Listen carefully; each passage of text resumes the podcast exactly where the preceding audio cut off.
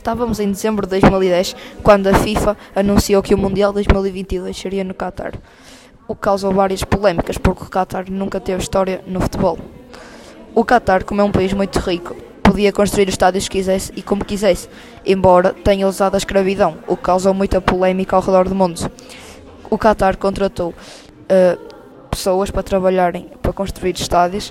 e uh, oferecendo comida e dormida a essas pessoas que vinham de outros países por exemplo, da República do Congo e da Guiné-Bissau principalmente, e do Senegal também, e uh, oferecia comida e dormida, e depois não fez isso e obrigou-os a trabalhar de noite e de dia, sendo que cerca de 7.560 trabalhadores morreram devido ao excessivo trabalho a construir estádios. Estádios esses que depois foram construídos